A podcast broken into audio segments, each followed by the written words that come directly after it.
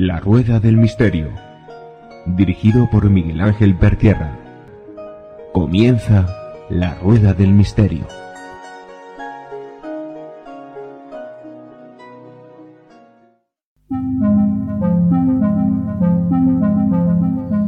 Hola, ¿qué tal va ese verano, querido mecena, oyente de Voz Plus, de Podcast Manía, misterioso, de la Rueda del Misterio y de Nima al Descubierto? Estáis pasando mucho calor, estáis en la montaña, estáis en países mmm, donde las temperaturas son distintas, donde, bueno, la altura muchas veces, o dentro del mismo país, sabemos que hay lugares que todavía eh, las temperaturas van eh, suavizándose, pero ya sabemos que estamos en pleno verano, eh, hemisferio norte, a lo mejor estáis en el hemisferio sur o alguno de, de, vosotros, queridos mecenas del hemisferio sur, estáis diciendo que ojalá llegue el verano. Había una canción que decía algo así, que deseamos el invierno cuando estamos en verano y el verano cuando estamos en invierno. Pero bueno, eh, a pesar de todo, pues hay que capear el temporal y haga calor o haga frío, o deseamos siempre lo mejor de lo mejor. Y como siempre, el que habla, Miguel Ángel Pertires, será García, serán muy buenas. Perdóname que me ría Miguel Ángel porque cuando has dicho lo de eh, me recuerda una canción del verano yo digo, yo digo, no puedo decir que vaya a decir la de ya llega el verano, ya llegó la fruta y el que no se agache no lo disfruta. Eh, nada, como siempre, de verdad, perdonadme la coña, hace mucho calor, eh, no os lo podéis ni imaginar, los que estamos en el hemisferio norte, en la zona de la costa este. Hace un calor completamente horrible. Imagino, Miguel Ángel, que tú y yo ahora mismo estamos empapados de sudor, con un calor tremendo, pero vamos a traer una serie de noticias muy interesantes. Vamos a tener un programita muy, muy, muy divertido, estoy seguro que sí. Y como siempre, agradecer a todo el mundo que nos está escuchando y sobre todo a estos mecenas que al fin y al cabo están valorando nuestro tiempo y nos apoyan y nos echan una manita mes a mes. No, y si no estamos pasando calor y sudando, en el momento que salgamos de la habitación que pueda tener aire acondicionado, eh, vamos a pasar calor. ¿eh? Estamos los dos en zonas costeras, aunque sabemos que en las zonas de interior lo están pasando bastante, bastante regular por el calor. Pero bueno, el, aún así, Aún así, no queremos descansar este verano, entre comillas, por traeros informaciones pues, de todo tipo, programas y estar en la, en la actualidad. Bueno, eh, esta vez yo creo que va a ser algo muy curioso. Vamos a traer el fenómeno ovni.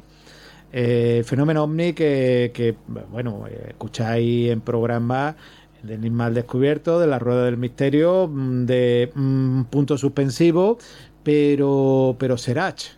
Eh, y digo porque hay que verlo con, eh, con visión amplia.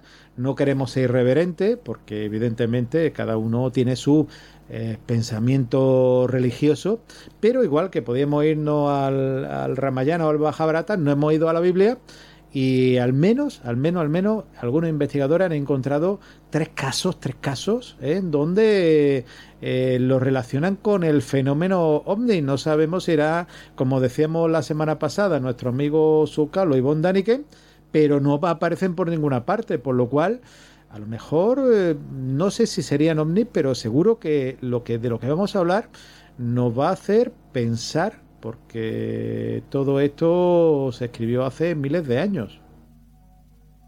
Esto es fascinante, una vez más volvemos a esos ovnis de la Biblia, ¿no?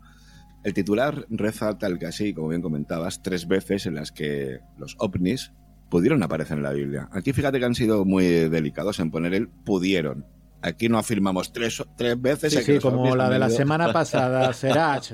hemos matado a la única vida extraterrestre. Esa era la, vamos, hemos, hemos cogido no. a y le hemos cortado nosotros la cabeza. No, y el, a ver... el señor Schultz, el, el, que decía que se la había cargado, no sé. El, o el doctor Schultz, con perdón. Eh, donde después empieza a leer la noticia y no era, vamos, el fake, el fake del verano. Eh, pero esto no, esto lo ponen incluso, eh, lo indican eh, con, la, los versículos de, de, la Biblia donde aparecen. Da mucho que pensar, ¿eh?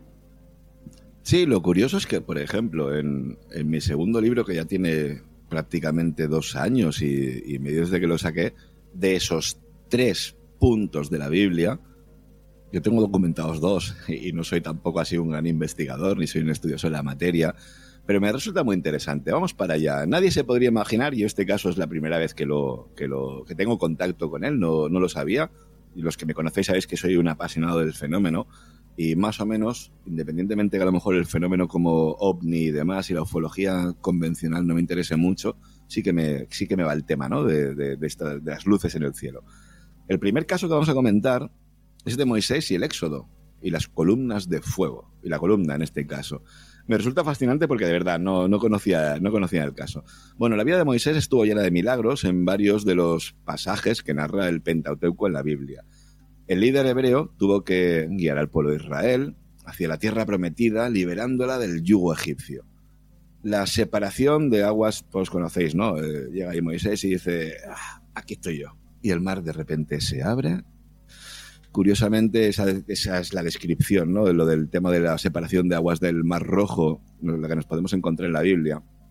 Y de, bueno, que, que parece ser que aquí hubo algo más, ¿no? Voy a leer porque aquí nos encontramos el pasaje, nos lo encontramos y demás. Yo os lo leo y que luego cada uno saque sus propias conclusiones, ¿vale? Y Jehová, que no Dios, ¿eh?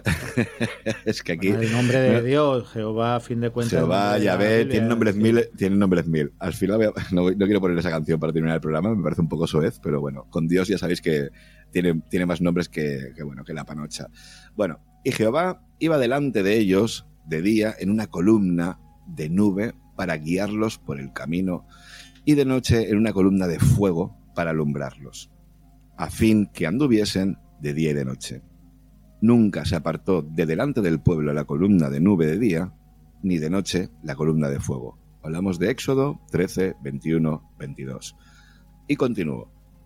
Y el ángel de Dios, aquí ya no es Yahvé ni es eh, Jehová, aquí ya hablamos de Dios. Y el ángel de Dios que iba delante del campamento de Israel se apartó e iba en dos iba en pos de ellos y asimismo la columna de nube que iba delante de ellos se apareció y se puso a sus espaldas e iba entre el campamento de los egipcios y el campamento de Israel.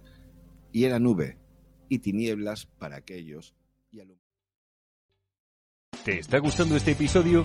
Hazte fan desde el botón apoyar del podcast de Nivos. Elige tu aportación y podrás escuchar este y el resto de sus episodios extra. Además, ayudarás a su productor a seguir creando contenido con la misma pasión y dedicación.